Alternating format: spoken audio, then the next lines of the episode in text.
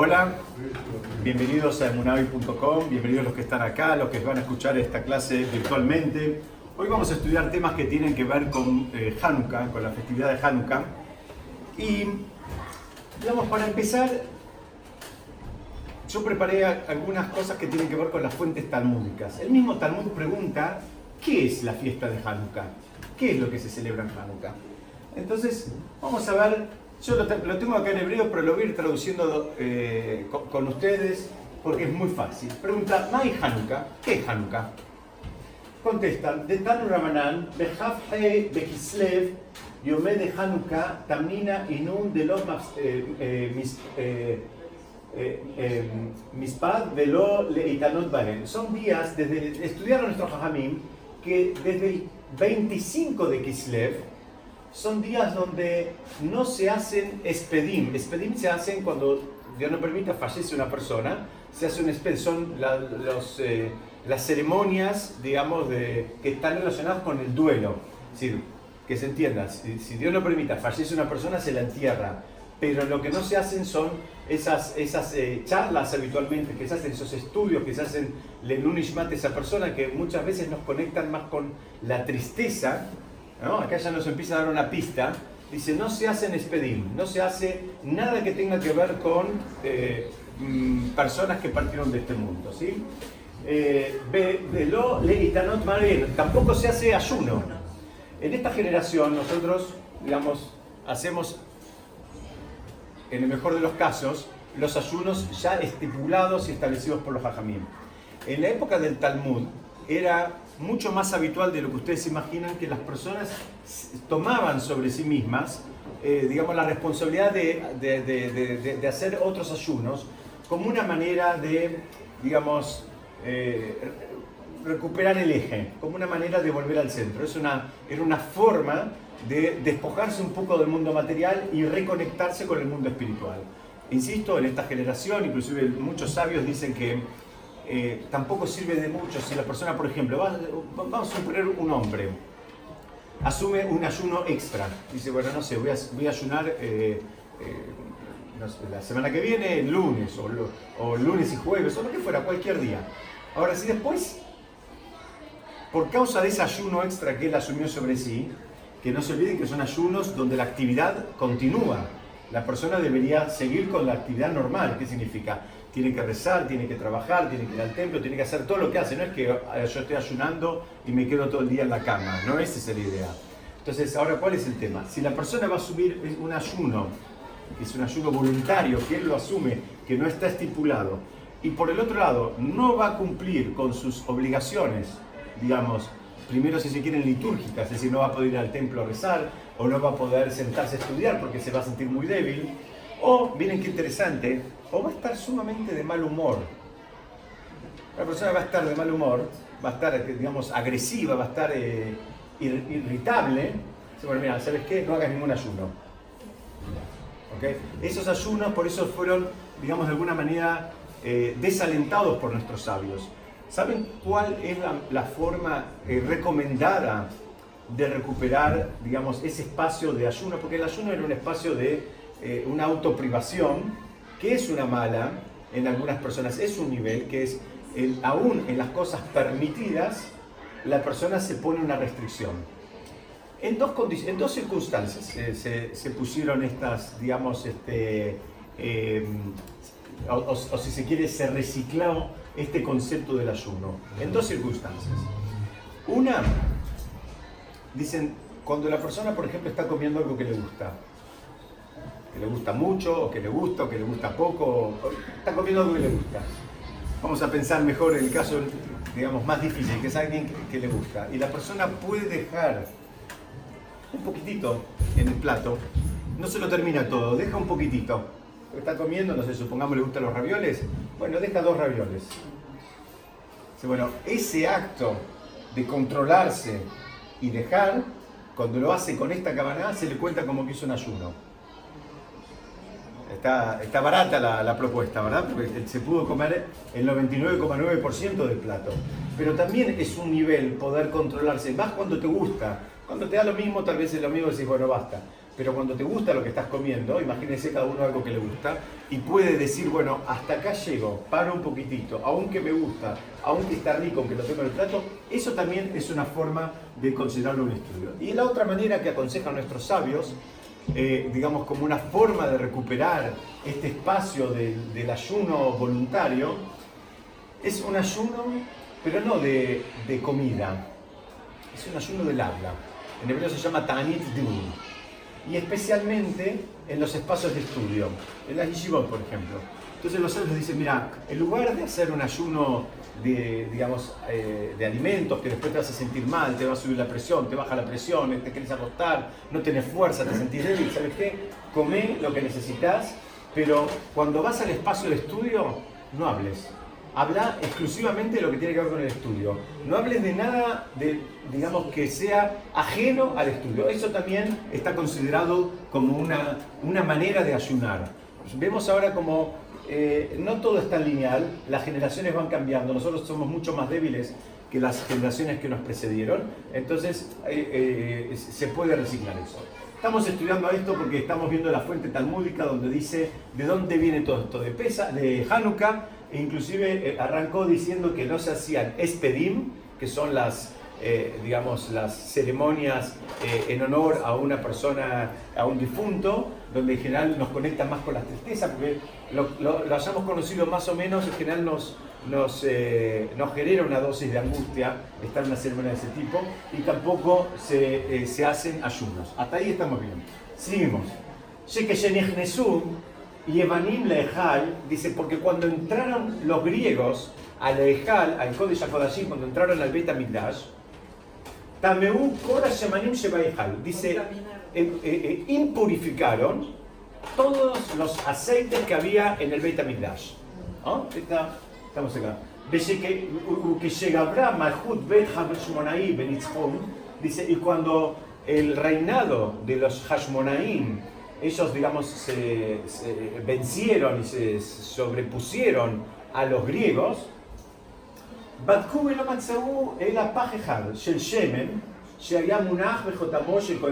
Dice, chequearon y solamente encontraron una vasijita de aceite que tenía el sello del Cohen Gadol, que era lo que ellos necesitaban, era una vasija que esté cerrada y sellada porque si era una vasija que estaba abierta, bueno, no sabemos en qué condiciones está. Estamos hablando de algo, digamos, donde se buscaba siempre la máxima pureza que era en el beta Entonces, ¿cómo sigue el, relato que trae acá? Eh, Veló Ayabo el aleadlikio mejal. Y esa vasija tenía solamente aceite para prender un solo día. Dice, Benase Bones uladricó mi menos mona. Y se hizo un milagro y con esa eh, con esa cantidad de aceite que a priori hubiese alcanzado una vez, eh, únicamente por un día, duró ocho días. Esta es la, la, gran fuente talmúdica de qué es, de qué se trata este, eh, la festividad de Hanukkah. Esta es la fuente. Acá está el relato. Hacemos un resumen que se estudió que desde el 25 de, de, de Kislev, el 25 de este mes, que este año cae equivalente a este domingo a la noche, Dice, no, no se hacían cosas que nos conecten con la tristeza, como que tienen que ver con... ¿En qué ceder? ¿Dónde está? En Shabbat, en Shabbat, Shabbat página 21. Entonces dice, no tiene, no tiene que ver, no sé, nada que nos ponga tristes, como puede ser una ceremonia de duelo o una ceremonia o un ayuno eh, que la persona asumió sobre sí. Y ahí hace relato conocido por todos que los griegos entraron al Betamigdash e impurificaron el aceite. Cuando, fueron a, cuando fueron a buscar encontraron solamente uno y con ese que iba a alcanzar para un solo día duró ocho días. Hasta ahí el relato, creo que un poquito más, un poquito menos lo conocemos todos. Ahí, hace unos años circula, a mí me parece un ejemplo genial para esta generación, que dicen, haced de cuenta que tenés el 5% de batería en el celular y te dura una semana. Ese es el milagro de Hanukkah. No, pues en esta generación, cuando nos cuesta entender algo, digamos así, cómo es que funciona, es lo mismo. No tenías batería y la batería te duró una semana. Bueno, ese sería el milagro de Hanukkah en esta generación. Ahora, si, me quieren acompañar de adentro, yo dejé algunos sidurim en cada una de las mesas.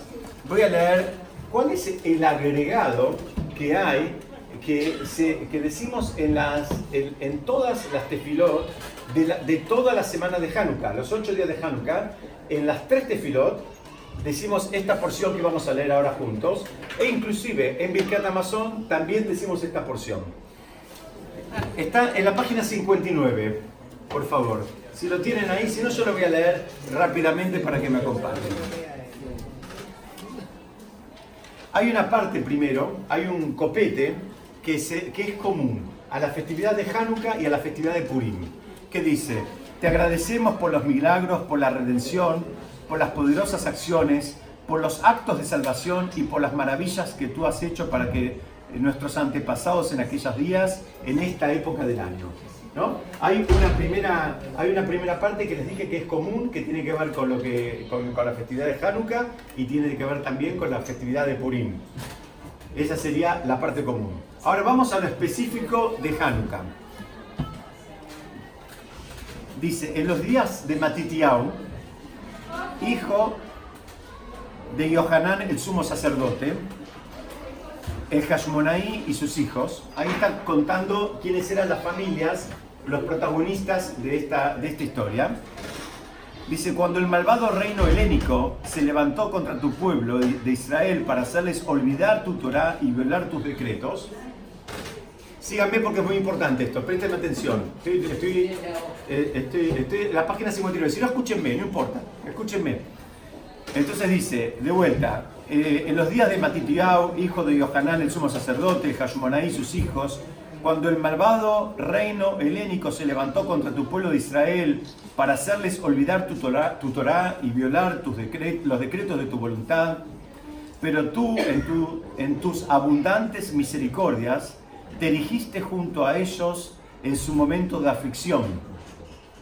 Libraste sus luchas, defendiste sus derechos y vengaste el mal que se les había infligido.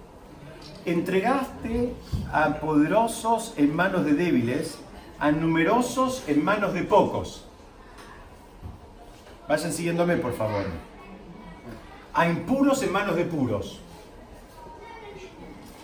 A malvados en manos de justos y a pecadores deliberados en manos de aquellos dedicados a tu Torah.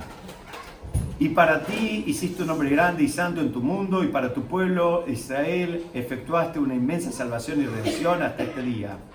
Luego tus hijos entraron en el santuario de tu casa, limpiaron tu templo, purificaron tu, tu santuario, encendieron luces en tus sagrados eh, atrios y fijaron estos ocho días de Hanukkah para agradecer y alabar, alabar tu gran nombre.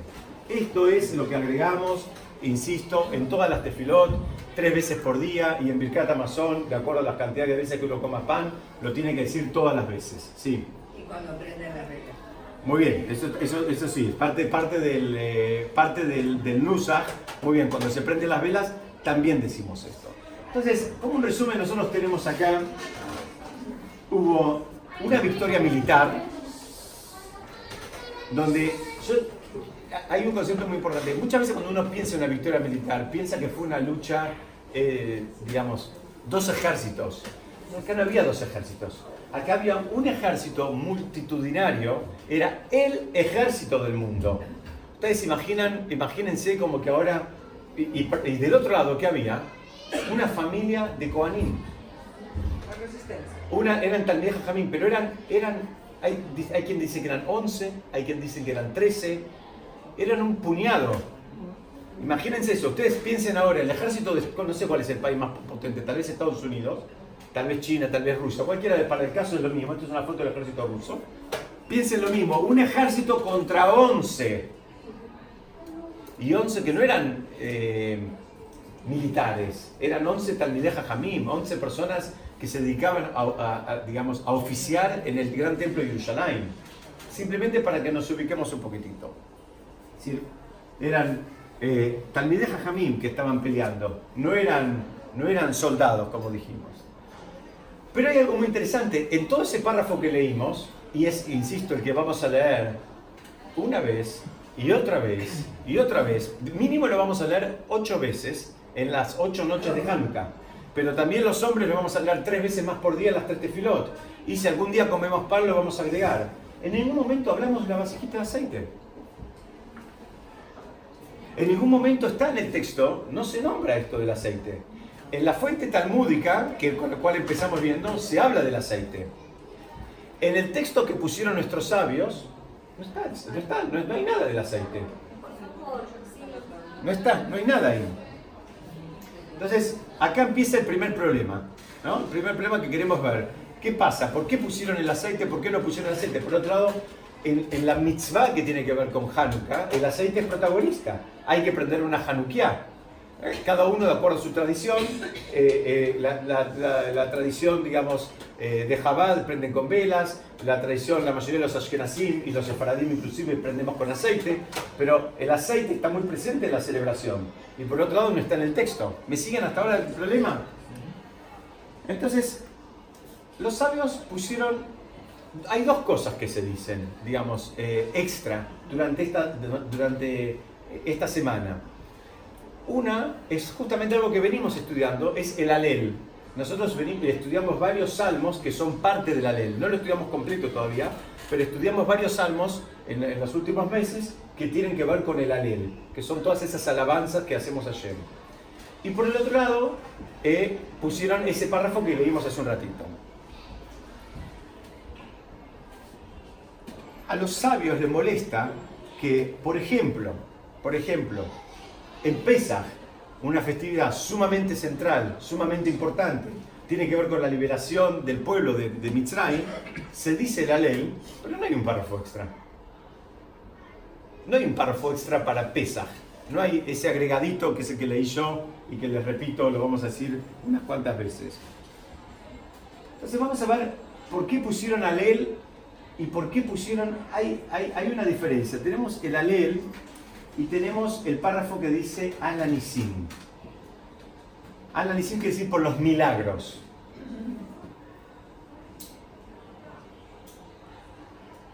Hay.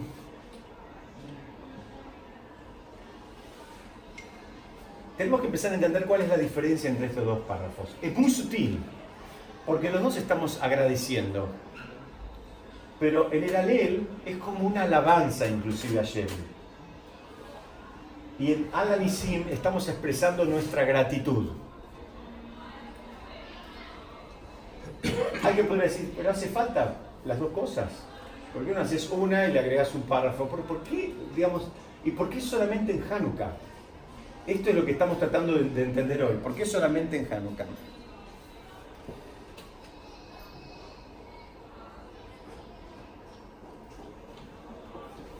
Déjenme que déjenme que, continúe con las fuentes. Yo la verdad no, no, no, prefiero traducirlas directamente de acá con ustedes.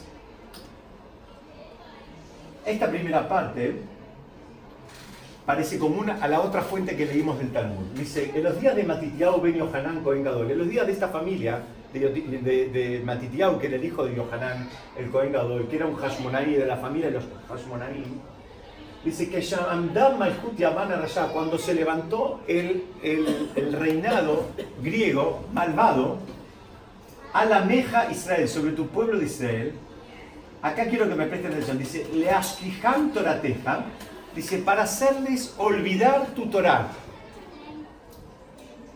Ustedes saben, acá tenemos una primera pauta. los griegos no quisieron matar a los judíos ni siquiera convertirlos, ni siquiera los quisieron convertir. Los griegos simplemente querían que los judíos no cumplan la Torá. Era lo único que pedían. Lo que ellos pedían era que no cumplan las mitzvot. Pero no quisieron ni matarlos, ni siquiera los quisieron convertir. Mira, porque ellos tampoco eran... Eh, ellos cultivaban el, si se quiere, el culto al cuerpo pero no es que tenían un tema, digamos, eh, religioso. Es muy interesante este, este, punto. Sigue, sigue acá, dice así. Uleaviram, uy, perdón, perdón. Era el otro botón. ¿Dónde estoy? Acá estoy. Uleaviram, para los que me pueden decir en hebreo, y de hacerlos, eh, de apartarlos, mi de choneja, de las, de las leyes de tu voluntad. Algo de eso leímos parecido hace un ratito en castellano. Quiero que presten atención porque habla acá de los hukim. Los hukim, ustedes se acuerdan que dentro de las mitzvot, un hok es una mitzvah que, digamos, no, la Torah no da el motivo. Cuando, cuando se habla de un hok, nosotros tenemos algunas mitzvot que son, si se quieren, más entendibles, por decirlo de una manera. Un ejemplo de un hok es la famosa ley de la vaca roja. No sé si la tienen presente, la ley de la vaca roja era un proceso de purificación que había para cuando alguien se había eh, impurificado, eh, básicamente por haber entrado en contacto con un muerto, por ejemplo. Y lo curioso que era que era el que, el que hacía este procedimiento purificaba al compañero, pero en el momento él quedaba impuro. Y ese es el ejemplo típico de lo que llama un hok. Una ley que nos cuesta entender, que no son leyes que tienen que ver, digamos, que, que no se nos hubiesen ocurrido nunca. Yo siempre, a mí cuando me enseñaron este, con este concepto, a mí me sirvió, espero que les sirva a ustedes. Hay leyes que tal vez se nos hubiesen ocurrido a nosotros establecer. Por ejemplo, si a nosotros nos hubiesen pedido, escribí vos la Torah, tal vez hubiésemos escrito no matarás. Pero la ley de la vaca roja no se nos ocurre nunca. ¿Por qué? Porque es un hok. Un que quiere decir una ley que la Torah no da una explicación que no significa que no la tenga. Lo voy a dejar ahí, pero acá lo que menciona habla que nos quisieron apartar de estas leyes, que son estas, si se quiere, entre comillas, difíciles. Difíciles porque no tienen que ver con los, con los, digamos, con lo que estamos acostumbrados tal vez en la sociedad. Son leyes espirituales que tienen otra, otra dinámica. Sigo. Y vos en tu misericordia eh, abundante te paraste o te, te, te estableciste en el momento de su sufrimiento et Ribam, esta es una expresión que a mí me encanta, la decimos también a veces en la mirada, dice, peleaste sus, sus peleas, eh, libraste sus batallas. Este es un concepto muy lindo.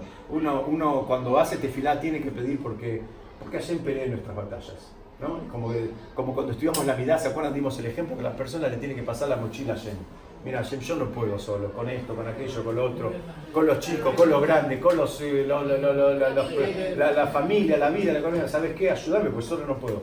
Que parece algo divertido, pero nos cuesta hacerlo. ¿Saben por qué? Pues somos Superman. No se ve, pero tenemos la capa abajo. Somos Superman. Poder decir que solo no puedo ya es un nivel espiritual. Poder pedir ayuda espiritualmente. Y acá lo que dice, ribante, ribán, vos paliaste estas palabras, sí. No, por ahí es una reflexión que se me ocurre que si los griegos querían apartar de la Torah, estaban legalizando el poder de la Torah. Al decir que, aparte de eso, ya están dándole a eso. Ah, excelente. Acá lo voy a repetir. Acá están haciendo un aporte lindísimo. Dice, los griegos, los griegos eran muy sabios. Los griegos sabían mucho. No eran tontos. Sabían el valor que tenía la Torah que vea, yo no te quiero matar, yo no te quiero, no, hagas más esto.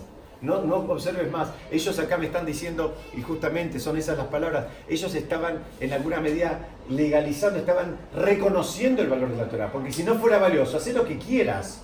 Si estás jugando a la bolita y jugá mañana, tarde y noche, que no pasa nada. No pasa nada. Pero ¿qué pasa? Cuando uno se involucra con la Torah, pasan cosas. Cuando como Baruch Hashem todos nosotros nos vamos dando cuenta que nos van pasando cosas en nuestra vida a medida que nos vamos acercando al mundo de la Torah. Cada uno en su medida, eh, a sus tiempos y demás, pero cada uno, cada pasito que uno va poniendo adentro, eso genera un impacto en nuestra vida más ampliada y nuestra familia más ampliada. Déjame seguir un poquitito, eh, que voy rápido porque es muy parecido al texto que ya leímos en castellano que donde dice, eh, Nakapta, Nakamta el Nikmatam, dice, vengaste sus venganzas, y Hashem hizo todo, de vuelta, peleó sus, sus, sus eh, batallas, Dinante Dinam juzgó sus juicios, vengó sus venganzas, Basalta Giborim Halashim, dice, entregaste a los fuertes en manos de los débiles supuestamente éramos los débiles. El pueblo, los, los, sabios de la Torah eran débiles frente a estos que eran, eh, digamos, eh, eran un ejército. Berrabim Meatim y los muchos en manos de los pocos. Utemeim mediante Orim y los impuros en manos de los puros. Los malvados en manos de los justos. De las personas que hacen eh, el mal con intención en manos de aquellos que se ocupan de la Torah. Entonces acá sigue y dice, la gente así está Dolbe de la meja, entonces tu nombre se hizo grande. ¿Por qué? Porque se supo esto. Esto se supo, esto es un batacazo, esto es lo mismo, no es un chiste. Yo estoy tratando un ejemplo, pero imagínenselo porque es apropiado. Imagínense que un grupete de 11 personas ataca al ejército de Estados Unidos y lo vence. No es un chiste.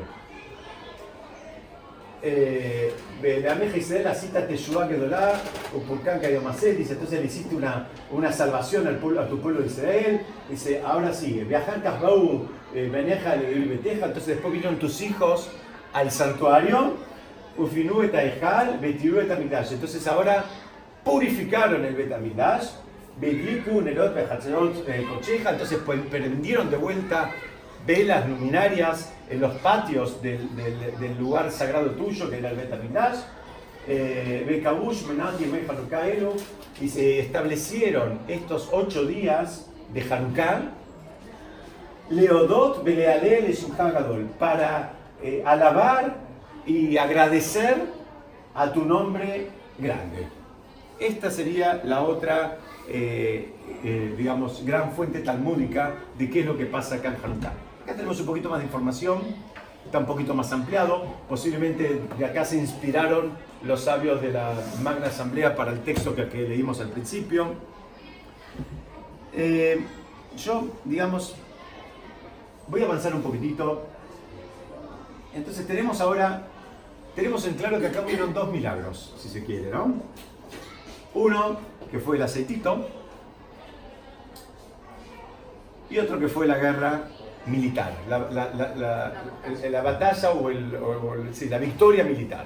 Hay dos cosas. ¿Son comparables estos dos milagros? De vuelta, un grupo de 11 frente al ejército de los Estados Unidos, con todo el poderío que tenían. Era, son dos imposibles acá me están diciendo que son dos imposibles que se hicieron posibles. Está muy bien. ¿Qué más? ¿Los dos son milagros?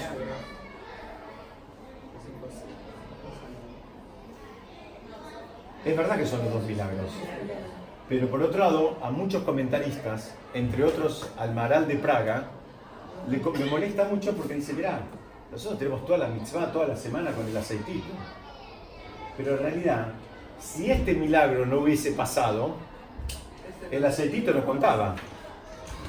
Porque está Hablar un poco más. Que está Yem entonces. Es él el que hizo todo.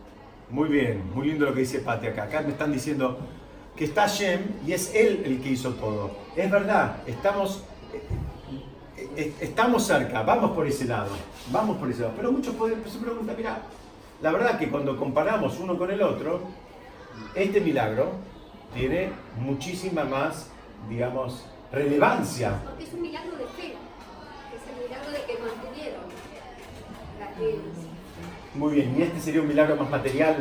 Eso y ahí están vidas humanas en juego. ¿Acá? Sí, está muy bien. Acá me está, todo lo que están diciendo está bien. ¿eh? Yo no estoy corrigiendo a nadie, estoy sumando, estoy quiero escuchar. Acá están diciendo que en el milagro militar había riesgos de vidas humanas. Acá no había riesgos de vidas humanas.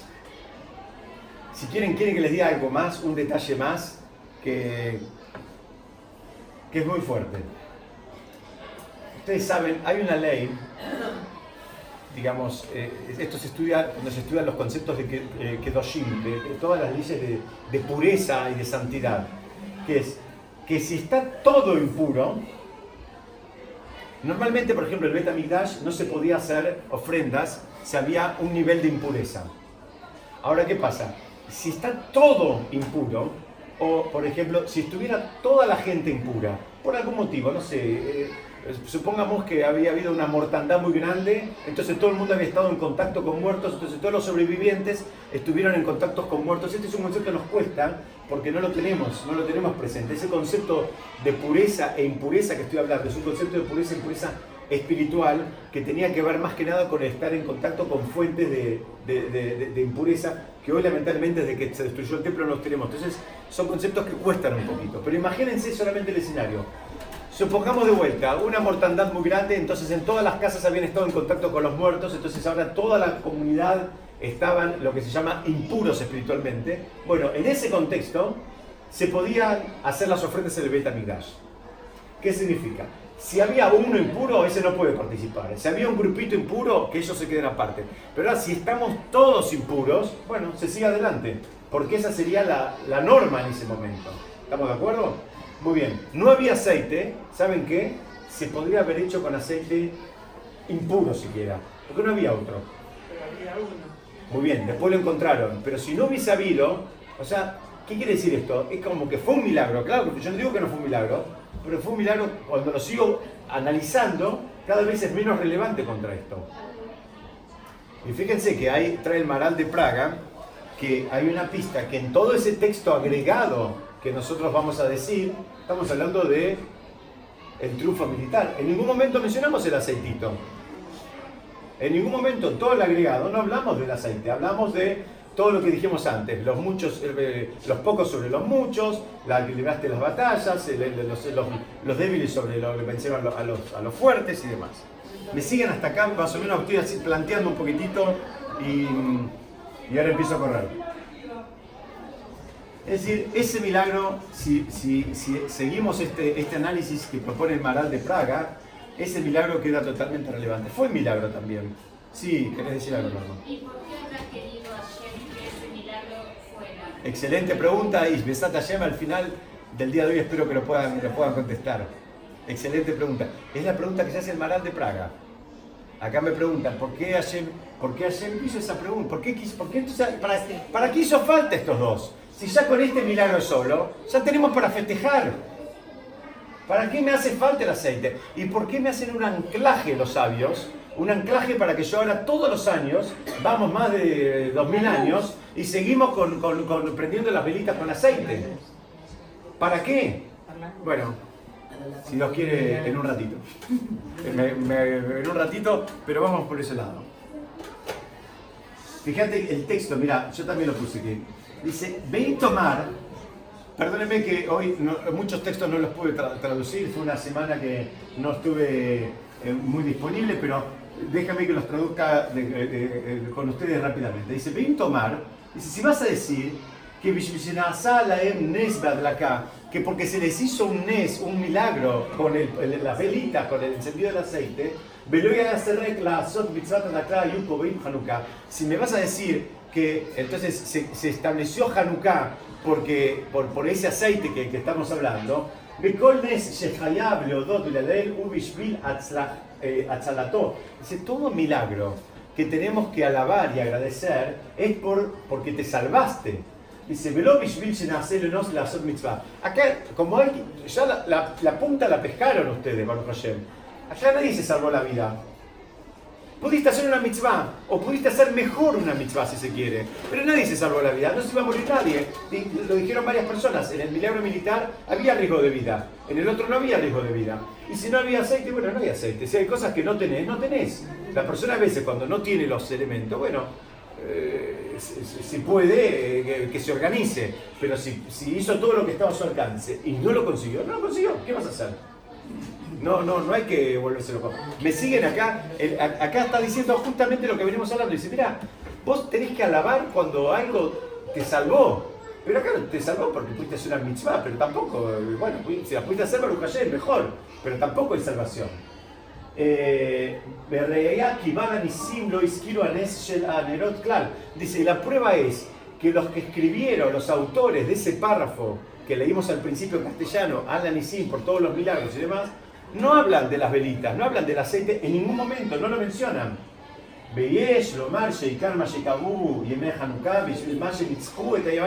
Entonces podemos decir que la esencia por la cual se establecieron los días de Hanukkah es por la, la victoria militar sobre, los, este, sobre los, los, griegos. Y ahora viene, viene la parte más interesante que se acerca a lo que me pregunta Norma. Rak ¿Y sabes qué pasa? ¿Sabes qué pasa? Dice, no, a veces el triunfo militar no se ve bien claro que hubo un milagro. ¿Por qué? Porque todos somos así. Todos somos así. No, no, hace falta que tengamos que pelear contra un ejército.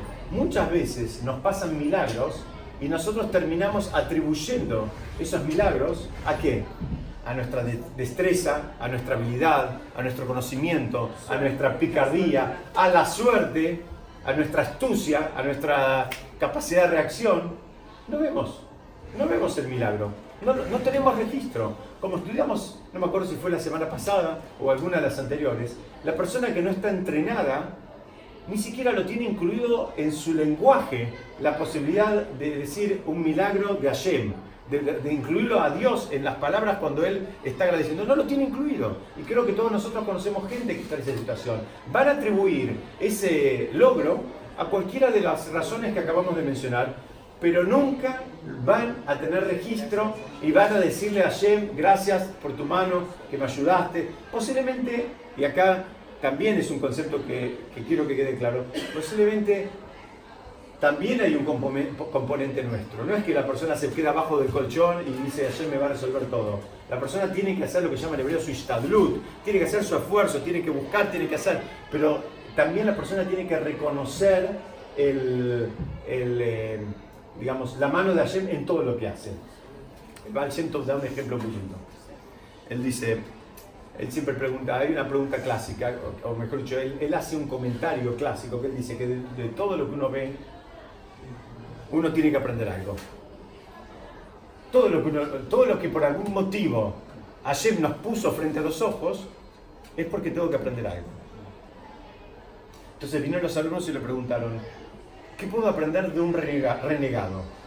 Una picoros. ¿Qué es una picoros? Una persona que desconoce la existencia de Hashem. Entonces él dijo dos cosas. Dijo, también puedes aprender de él. Entonces dijo, ¿qué puedo aprender de él? No ser así. Entonces él dice, mira, cuando viene alguien y te pide ayuda, aprende de él. para vos, Hashem no existe. Y sos vos el que vas y lo ayudás. No le digas que, que Dios te ayude. Aprende de Él. En ese, en ese caso, aprende de Él. Cuando venga alguien y te pida ayuda, voy de vuelta, Dios no existe. Ahora sos vos y Él. Una de las cosas que puedes aprender. La otra cosa que puedes aprender, dicen nuestros sabios, dicen, cuando vas a salir a trabajar, por darle un ejemplo, ¿no? un espacio donde uno a veces necesita este, la, la, digamos, casi a diario la bendición de ayer. Cuando vas a salir a trabajar, ayer no existe. ¿Qué significa? Vos preparate como corresponde para hacer eh, tu trabajo, para hacerlo, eh, digamos, eh, profesionalmente, para hacerlo con nivel, para hacerlo de la manera más elevada. Cuando termine tu jornada, decís Baruch Hashem por todo lo que pude hacer. Dice, también puedes aprender la picoros. ¿Qué significa? ponete en modo intermitente que haya momentos del día que para vos, entre super comillas, ¿no? Me, entienden el concepto. Entre momentos del día que para vos Dios no existe y momentos del día donde sí existe para agradecerle. Entonces volvemos acá a este concepto. ¿Qué pasó acá? Alguien podría pensar que acá la grandeza fue la posibilidad de cumplir una mitzvah, que también es algo importante. Dicen, acá hubo un milagro muy grande atrás y que te lo puedes llevar puesto porque somos así, no, no, tomamos el registro. Entonces el Maral de Praga y viene y dice, que hizo falta ese milagro del aceite para que podamos ver la mano de Hashem. Hizo falta el otro milagro, el otro milagro más, más que, que no tenés a quién atribuírselo.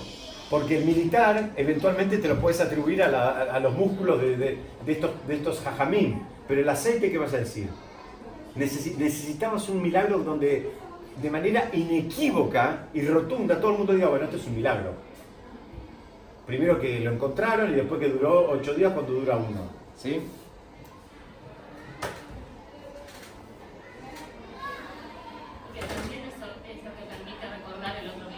Absolutamente. Los dos van eh, hiperconectados. Y los dos van hiperconectados. Y por eso uno lo tenemos incluido en el texto, el otro no lo tenemos incluido en el texto. Dice, ¿por qué? Porque no nos olvidemos que el milagro principal fue el primero, fue el militar. Este es un, un milagro también, pero si se quiere es un subproducto para ayudarnos a nosotros.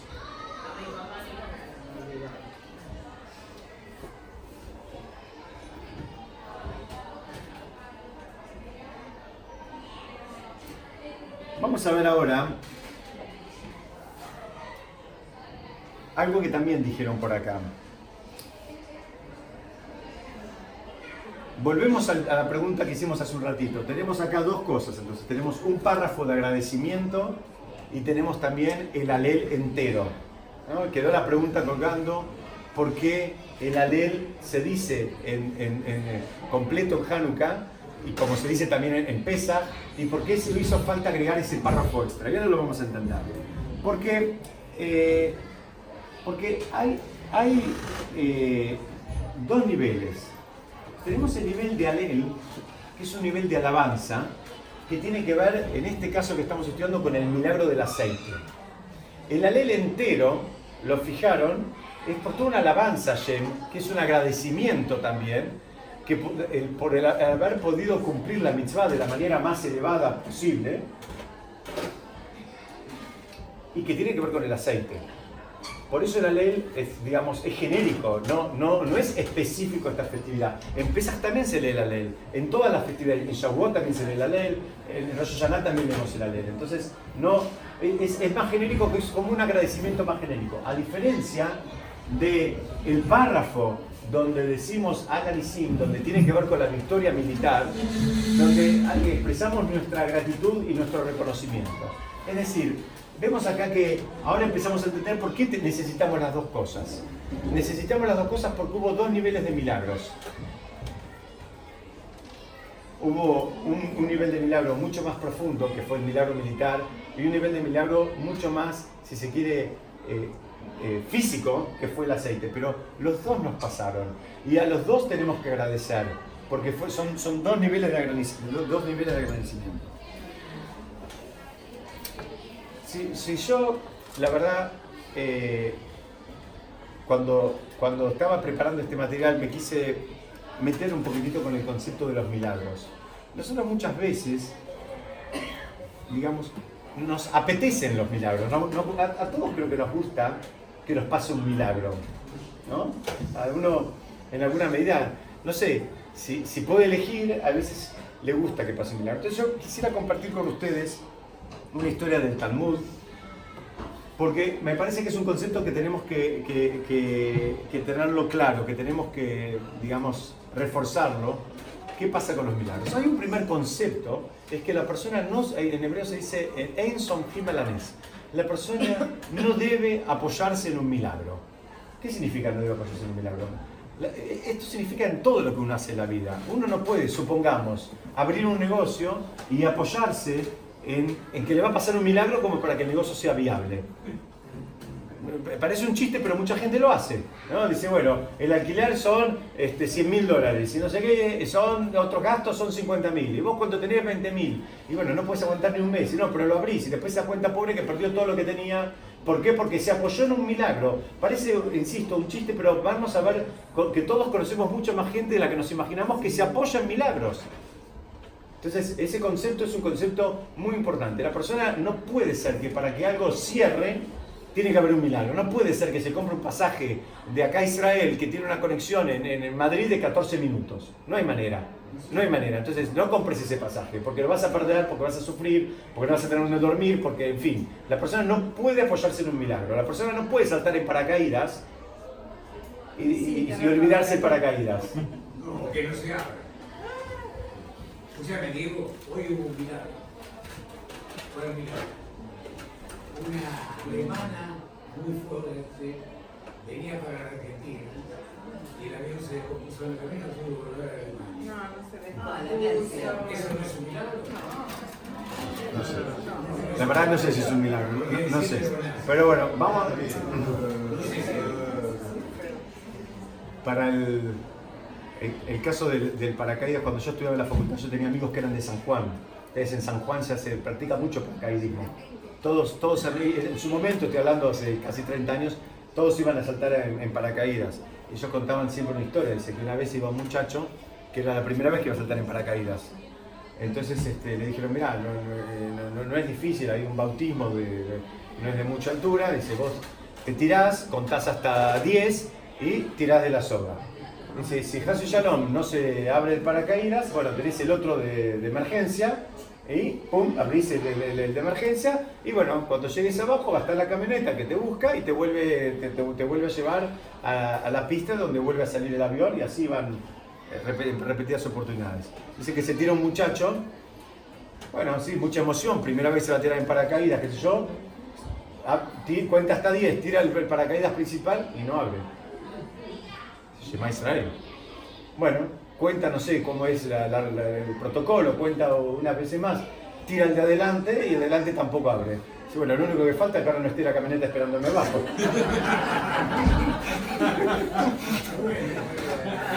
Bueno, no hay que, no hay que confiarse en milagros, no hay que confiarse en milagros, la persona no se puede apoyar en milagros en ninguna condición.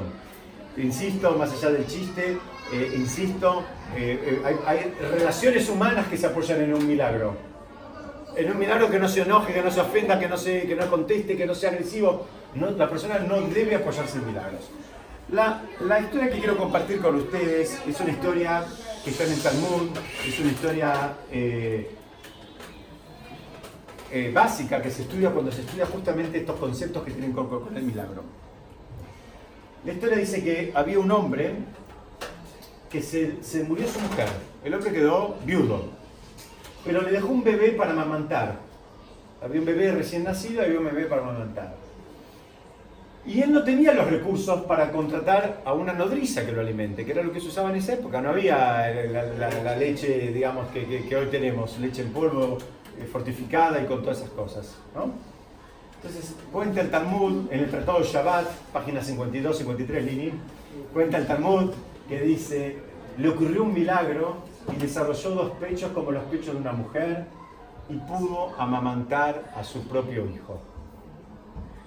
Este es, si se quiere, entre comillas, la fuente talmúdica del tema de los milagros. Entonces uno escucha esto y lo que dice, wow, ¿está bueno o no está bueno? Parece. Muy bien, acá dicen, parece bueno.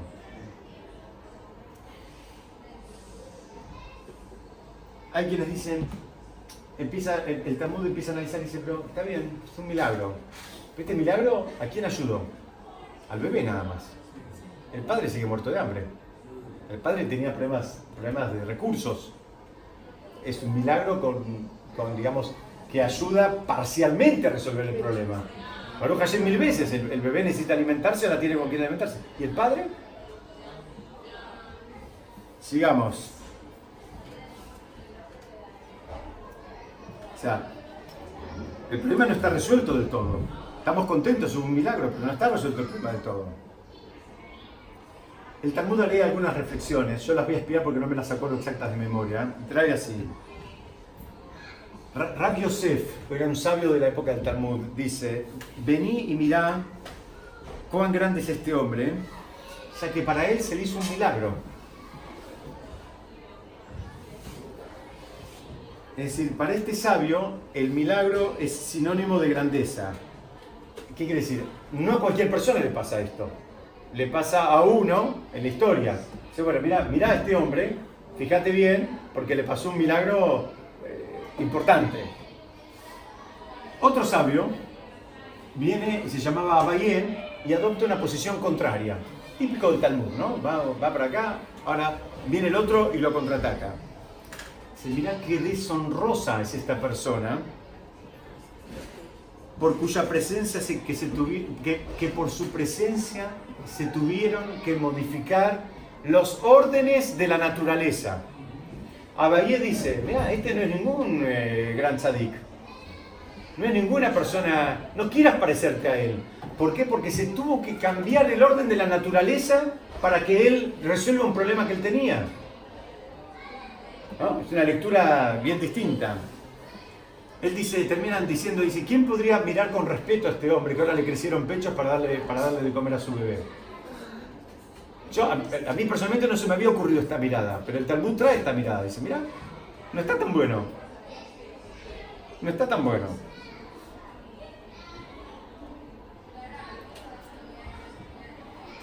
Viene Rabbi Yehuda, que es otro sabio del Talmud, y dice, agrega una, una- mirada más, y dice, mira, es tan difícil de proveer los alimentos de la persona que la- los órdenes de la naturaleza tuvieron que ser modificados a su favor.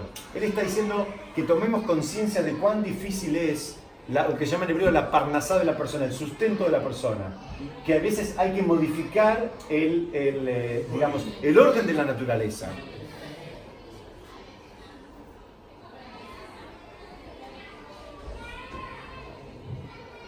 Y hay otro más que dice, arranca para otro lado, no es para lo que yo quiero estudiar hoy con ustedes. Hay otro más que, es el- se llama Rab Nachman, que él dice, mirá, eh, es eh, acá eh, ocurrieron estos milagros, pero todavía no se resolvió el problema de los alimentos. ¿Qué significa? Ya en la época del Talmud había un pro- problema de la desigualdad de los alimentos y que había personas que no tenían acceso al alimento. Entonces, yo que- quería ver con ustedes este concepto. Acá estamos celebrando un milagro. Ahora tenemos acá una fuente talmúdica que te dice, mira, el milagro no siempre está tan bueno. Les cambio la pregunta, si se quieren. La persona, si pudiera elegir, ¿cómo preferiría, por ejemplo, en este caso, el sustento? ¿Cómo preferiría recibirlo? ¿De una manera natural? ¿Qué significa? Trabajando, comprando, vendiendo, recibiendo un salario profesionalmente o en cualquier tipo de empleo? ¿O por un milagro de la naturaleza que le aparezca una billetera que le caiga a la casa o en este caso que le aparezcan pechos como para poder resolver el problema de alimento que tenía con su hijo? La persona a priori, ¿qué prefiere? Sería aceptar leyes naturales. Absolutamente. Por más que todos fantaseamos con ganar la lotería y los pozos supermillonarios y demás, pero estoy convencido de que todos nosotros preferiríamos tener el acceso a esa riqueza, pero por un, por un medio más natural, por un medio que tenga que ver más con nosotros. Absolutamente, porque es mucho más digno, muy bien, porque es mucho más digno. Entonces, primer concepto que es muy importante tener en claro. ¿Por qué? Porque a veces nos mareamos y queremos milagros, y nos apetecen los milagros, nos divierten los milagros. Primero con- concepto, mira, estaría mejor que no te pase el milagro, que te pase a este hombre o que tenga a la mujer viva o que tenga los medios para pagarle a, a quien corresponde, que no haga falta que le crezcan los pechos a él. Aunque a priori, sí. Parece que el secreto está poder ver en los jardines naturales el milagro. Excelente, excelente lo que está diciendo. Y este, este, este es el trabajo de Hanukkah. Este es el trabajo de Hanukkah. El trabajo de Hanukkah, por eso volvemos, por eso tenemos la vasija y por eso tenemos el- el- el- la lucha militar. Porque tal vez la lucha militar está un poco despojada de lo que vos ves como algo natural, pero el aceite es algo, es algo bien, bien, bien vinculado con la naturaleza, en las cosas más de la naturaleza. ¿Se acuerdan? Estudiamos en alguna oportunidad, el Benish Hai trae, un sabio cabalista trae, cuando haces la verajá del pan en Shabbat, dice agarra el pan con las 10 yemas de los dedos, agarra la jalot, con las 10 yemas, que las 10 eh, yemas toques el pan. Dice, ¿por qué? Porque dice, a nosotros nos cuesta este concepto. ¿Por qué? Porque no somos eh, agrícolas, no somos personas que nos dedicamos a la agricultura. Pero la persona que se dedica a la agricultura sabe que para que ese pan hoy llegue a la mesa, no me recuerdo ahora el listado, pero hubieron, hicieron falta 10 milagros. ¿Qué significa? Hizo falta que siembre, y hace falta que la semilla brote, hizo falta un nivel de humedad, hizo falta un nivel después de rastrillado, después hubo que molerlo, después hubo que tamizarlo, después hubo que amasarlo, después hubo que cocinarlo y después hubo que ponerlo en la mesa. Y te, me estoy salteando algún paso, pero para el concepto me van a seguir. Y el Benishai te dice, en cada uno de esos pasos podría haber salido bien o, había- o podría haber salido mal. Cada uno. Si vos ponías la semilla y había mucha humedad o poca humedad, se terminó el cuento. Si vos seguiste todo el proceso, pero cuando llegó al horno había mucho fuego o poco fuego, se terminó el cuento. Y así lo mismo en cada una de las etapas. Benishai dice, agarrarlo con las 10 manos y ve, tomar registro de la bendición de Hashem y del milagro que hubo en cada una de las etapas que podría haber salido bien o podría haber salido mal. No es una, porque vos podés decir, un Baruch Hashem tengo el pan en la mesa. Dice, no, son 10. Die- fueron 10 veces que pudo haber salido bien y haber salido mal. Entonces, acá el, el- el- el- concepto del milagro, ¿saben por qué tampoco es tan apetecible el milagro? Porque el milagro no es gratis. El milagro cuesta muy caro. ¿Saben de dónde se cobran? Se cobran de los méritos que tenemos arriba. Entonces a una persona se tiró en paracaídas, sin paracaídas, porque él dice, Hashem me va a ayudar. Supongamos que Hashem lo ayudó. Bueno, esa persona que se preocupe, porque todos aquellos méritos que tenía en su especie de cuenta corriente espiritual, se, lo- se los limpiaron de un saque.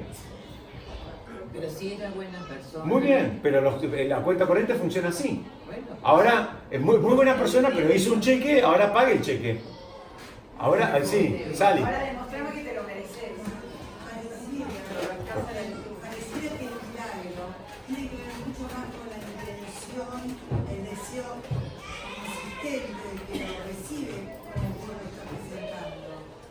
No, no necesariamente. A veces el milagro. Yo podría decir, pues no tengo la culpa de que se me parezcan los milagros. Soy creyente, soy espiritual, soy usted, y a mí me llega un milagro. Y después me van a cobrar.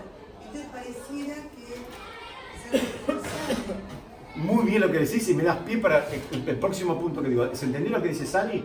Sally lo que está diciendo dice, parecería que la, a veces la persona no lo busca el milagro. Hasta ahora yo di ejemplos para el otro lado, que la persona se tira en paracaídas sin paracaídas. Ahí, evidentemente, o la persona es tonta o está buscando un milagro. Ahora dice, no, eh, viene más para lo que estamos estudiando, porque esa situación es muy raro que nos pase a nosotros. Pero ver el milagro en nuestras cosas cotidianas, sí, sí lo podemos ver, ¿no? El milagro en cada una de las cosas que pasa. Y uno puede decir, bueno, pero yo no lo pedí el milagro. A mí me hicieron, entre comillas, un favor. Yo no lo pedí, yo no pedí eh, eh, que, no sé, no se me ocurre un ejemplo, pero puedo decir, yo no pedí que el cliente me compre. Él vino y compró. ¿no? Alguien puede pensar, en realidad todos queremos que el cliente compre, ¿no? El ejemplo no es bueno. A ver, un ejemplo. Si nos cobran de arriba todos los exclusivos, o sea, no es bueno que nosotros alabamos a la y a la Turca, si nosotros alabamos en ese, ese Hanukkah, ayer nos mandó ese. Excelente lo que dice Moshe. Me sacó las palabras de la boca. El antídoto, acá viene, el antídoto para que no les hagan el débito en la cuenta corriente en el Shamaim, ¿saben cuál es? Este, reconocer la mano de Hashem. Cuando la persona reconoce la mano de Hashem, no te cobran nada. Ahí te contesto también a tu pregunta. Vos también no lo pediste, te hicieron un milagro. Te Baruch Hashem y no te lo cobran.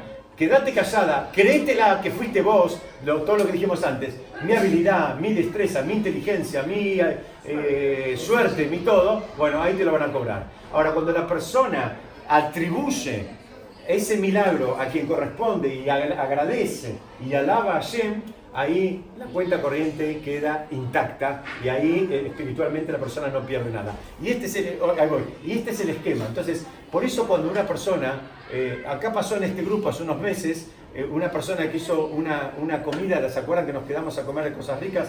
De, ag- de agradecimiento eh, por, por, por- una situación de, de- salud, muy bien, por una situación de salud. Y ahí la persona, ¿qué, qué dijo ahí en ese momento? Porque hay, hay dos opciones. Un, un chico que se había curado de una situación de salud y ella, la persona podría haber dicho, bueno, los médicos, muy hábiles, eh, los eh, diagnosticaron bien, le dieron en la tecla con eh, los medicamentos y el tratamiento y salió bien. Está muy bien eso.